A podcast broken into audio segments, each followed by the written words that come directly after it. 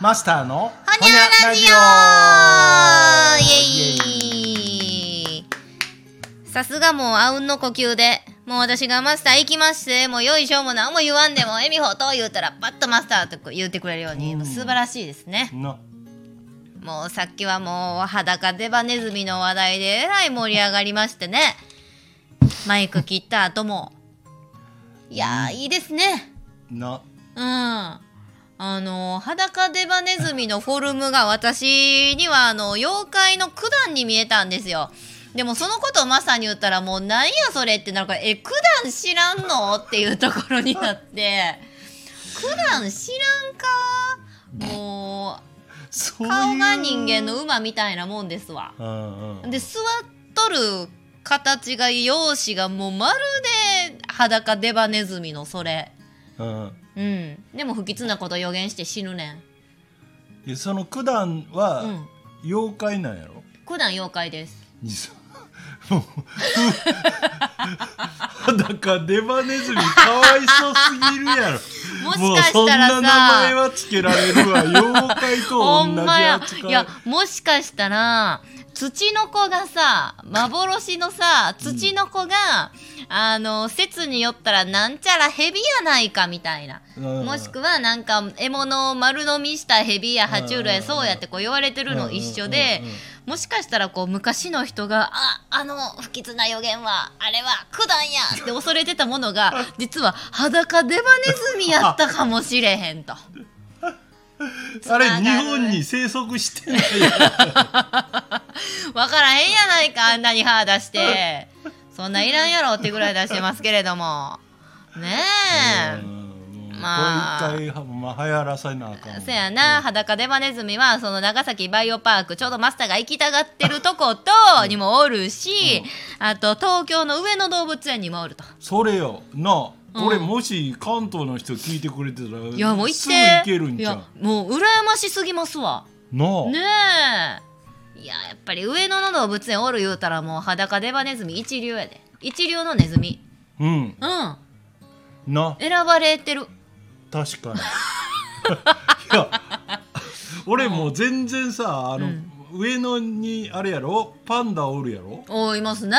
でもパンダやったら白浜が絶対勝ってるって思うけど。白浜の方がゴロゴロいてません？ゴロゴロいる。なんぼでもあいつらもう仕事もせんと客に尻向けてずっといるよ。この間なん2頭ぐらい帰ったんやろ？でも白浜から。そうなん。うん。あのあの何やったっけ？シャンシャンじゃない？なんか上野からも1頭かなんかこ子が帰ったん。やあ姉と一緒ぐらいのちょっとあの後ぐらいにうん。白浜におったパンダもなんか2頭ぐらい中国に帰った。えー、なんか契約満了みたいな感じで。そうちゃう。あでもちゃんとこうふ増えてるからなあのー。白浜とかはさ。あおええやないですか、ほうほうほうほう、そうですか、まあでもそう残念ながら関西圏には裸デバネズミがいませんでしたので。あれさっきの神戸は違った神戸違ったそうそうそう神戸の、うん。なんやいう名前やったかいなあの、うんに触れると同じような見栄え重視の動物園 に裸デバネズミの形をしたスイートポテトが売っとんです。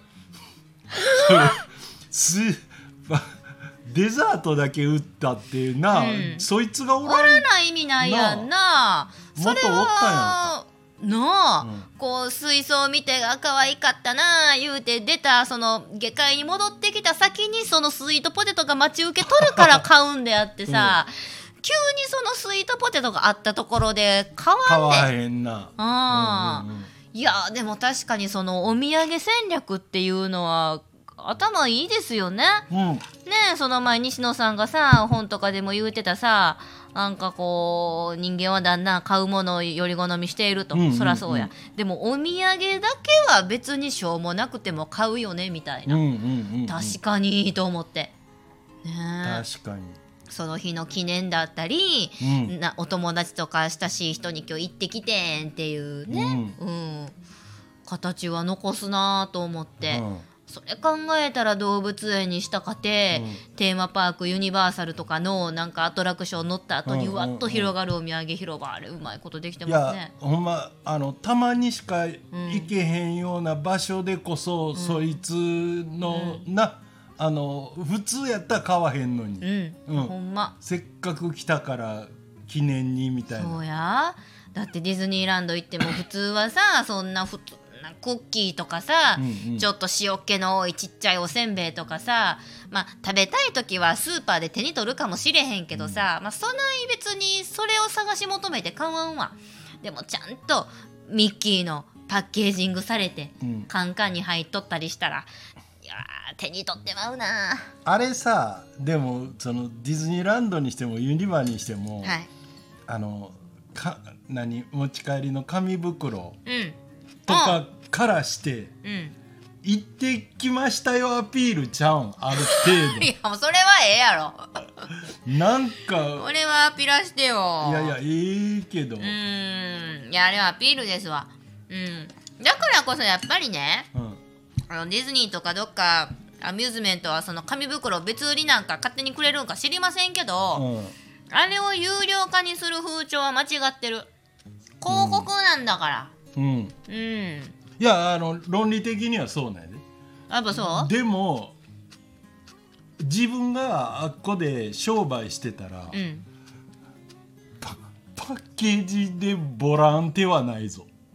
いや言えてますね。いやもうさ、うん。なんか喜んで宣伝だってあの何服？トレーナーにしても何にしてもさはいまだワンポイントでついてるぐらいのロゴやったらんうんええけど、ん背中いっぱいナイキって書いてあるの 喜んで着てる人おるやん。なあ。うんうんうん。何してんねんお前って思うな。うん、あのじかじかと宣伝してもらって。う。ん。だから私もねもうあんまりファッションに興味ないんです、んだからああそうやな。お互いそうやな。だから特に夏場とか毎日、まあ、T シャツいろんな T シャツ着回してて、でも可愛い T シャツなんか一切持ってないしいらんのです、うん。それよりも自分が好きなアーティストのライブ会場で買うたうん。その誰々なんちゃらライブみたいなロゴが入った T シャツを山ほど持ってるからもうずっとそれを毎日着回してるうちに、うん。もうわしは無料広告塔かみたいな。うん。うん。いやええファンやと思いますよ。うん。うんあんな恥ずかしがってもうその日その時間だけしか来いひんっていう人は中にもいる中でいるやろな。私はもう誰々のなんちゃらもう水木奈々に2022年夏のライブいう T シャツ着て大阪モノレール乗りますから。阪急も。あうーん。俺も何やったっけ？あの、んボランボランティアスタッフ？あ西野さんの沖縄の、あれ T シャツあるわ。いやそれはあの着てたら恥ずかしいから着いひんのやろうっうて、ん。なんかす T シャツってまあまあまあそれなりに選択したらさ、うん。ヨレヨレになるやん、うんうんうん。だからまあまあちょっと飾り的にうん置いとこうかなと、うんうん話のネタに。確かに。大切にしようっていうことですね、ただうん。そうそう,、うんうんうん。別に、うん、着ることでなんか、うん。うん。あのあいつファンやってバレるのが嫌とか、うんうんうん。そういうんじゃないんやあーまあまあまあまあ。でもまあたまには別に2回や3回来たとてね痛むわけじゃないですから、今後なんか西野さん関連のイベントだったりとか、うん。行く時があればそのボラスタの T シャツ着ることによってあ何々さんあさてはみたいな。話広がるかもしれませんよ。まあな、うーん。だってでもあの時のボランティアスタッフなんて多分50人もおらへんで。いやそれだけ。稀有な存在ってことですよ、しかも沖縄に集結したっていうことですからね。ああそうやな。なんか今度え川西かどっかであるイベント行くって言ってませんでした？え本本校あでああの川西か宝塚でイベントいうかあの、飲み会？もっとすごかった。もっとすごい。えもちろんご本人が来る？うん。えいつ？4月の18か。もう1か月ぐらいないですか。うんなんかそう。しあれ？うん4月のうん18やわ。うーん。うん。宝塚やと思う厳密に言うたら。うーえや山の上のなんかよよう分かってんねん。まだ詳細が多分今後来ると思う、うんうんうんうん。えそれは何？手を挙げたもんがその参加できるんかどういう条件があってとかあるんですか？なんか人数を切ってて、うんうん。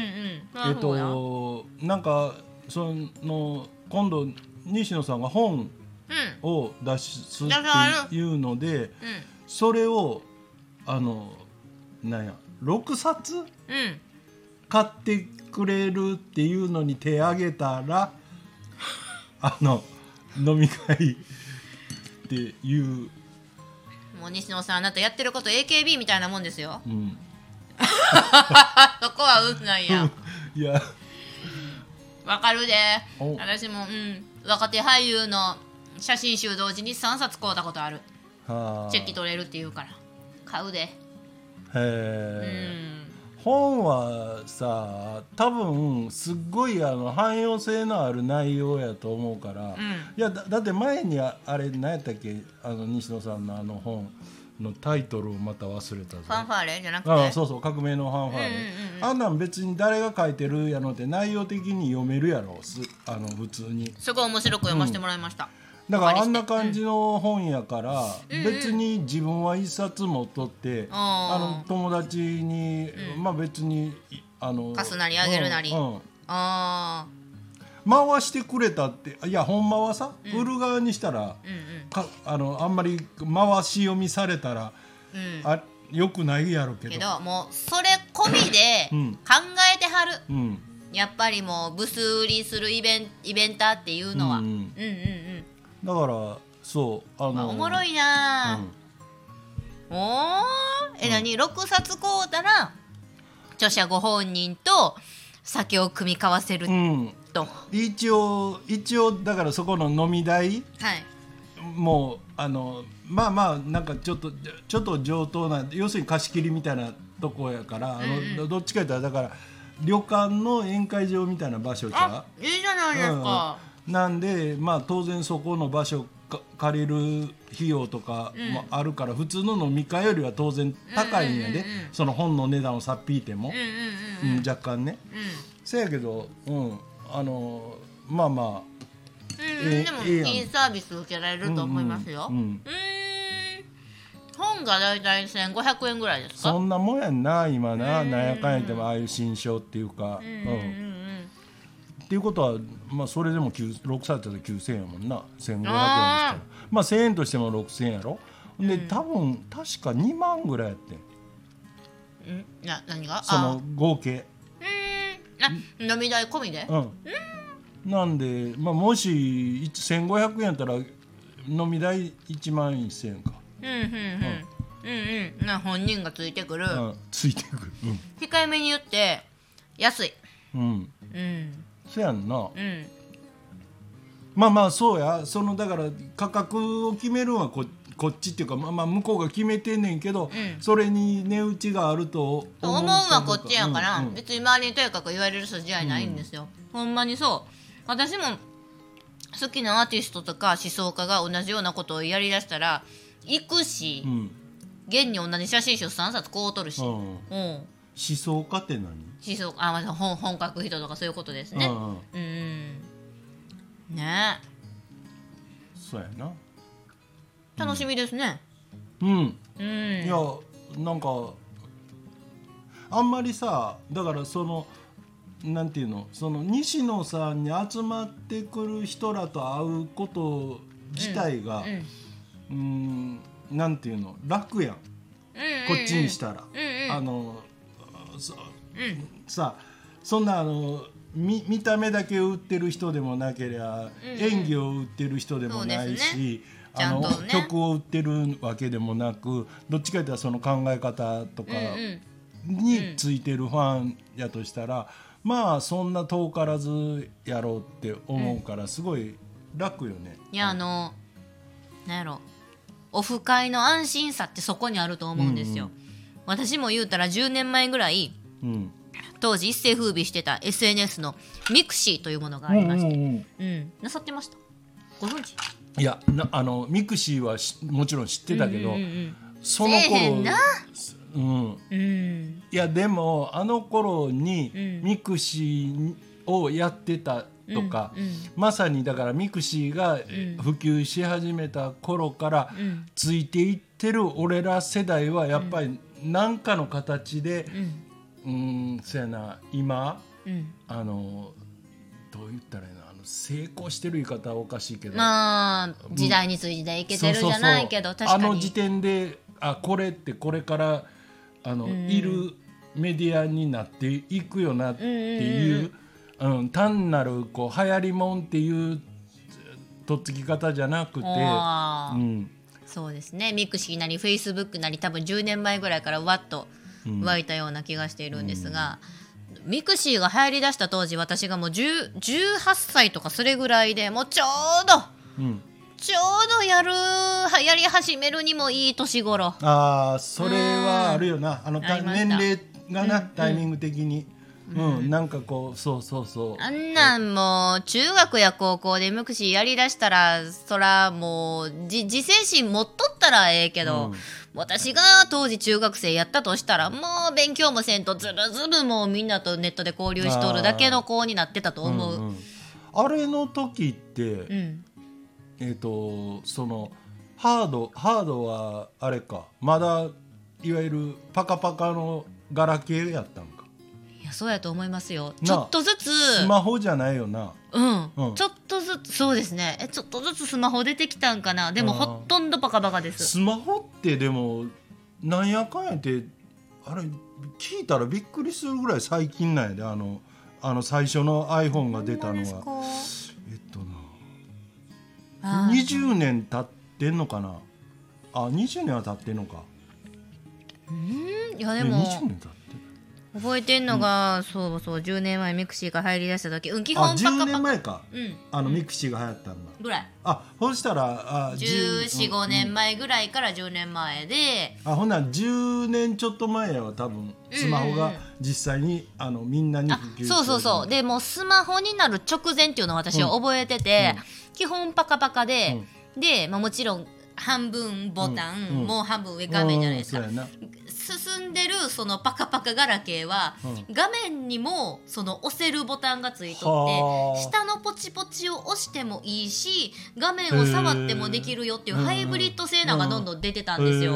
そうそうそう。でそっからもう画面のタッチパネル式だけになっていったような感覚を覚えてます。ほうんなるほど。だから友達が持っててびっくりしたもんね学校の友達が「えななんそれなんそれ画面押してもいけるん」っつって。あ「そうや」って。いやでもそれってあれやな。その時にだから自分がうん。いくつやったかって結構大きいよな、いや大きいと思います俺よ。それもうさらってなんか通り過ぎてるわ。うんうんいやいやいやなんかそうやと認識してないす。そのちょうどのうん。入れ替わりのタイミングを、んうんうん。だから多分やであのあんまり強く意識してた気はないけど、うん。おそらくいやあんなもんいらんやろってまだ俺思ってたかもしれん。思うよ。だってなくても今まで生きてこれたんだから。せやねん。うん。でも新しい技術が普及して、ん。人が置き去りにされる時ってそういうもんや。深いないきなり。いやいやほんま。いやーそうや思いますよ。うんだからなんか今までなくてどう見ても便利は便利やって、うん。そのその機能性は認めるけど、でも今までになかったからなくてもええやんっていう理屈はうんうんうんうん。大抵置き去られる人間の理屈やん、うーん。やっぱりもう必要であるって考えた人たちがいるからこそそれが世に出てきたわけであって。ただ売りたいだけじゃなくて、うんやっちゃうんですよね、うん。これをそうそう。うんこうしたらもっと便利になるでしょうとか、もっといこれ一個でいろんなことができるようになるでしょうとか、もうスマホなんかまさに。